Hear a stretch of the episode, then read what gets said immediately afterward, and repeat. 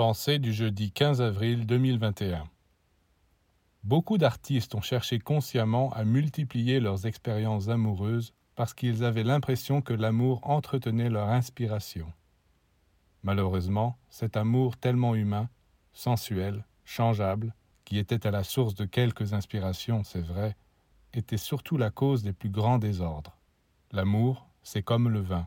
Il vous donne l'ivresse, mais l'ivresse qu'on est allé chercher dans les régions inférieures entraîne la même déchéance physique et morale que l'abus de l'alcool. Et pourtant, savoir aimer est la chose la plus grandiose. Le véritable amour vous embellit, il vous illumine. Grâce à lui, vous faites du bien à toutes les créatures et surtout, vous êtes heureux. La sagesse ne vous donnera pas le bonheur, et la puissance non plus.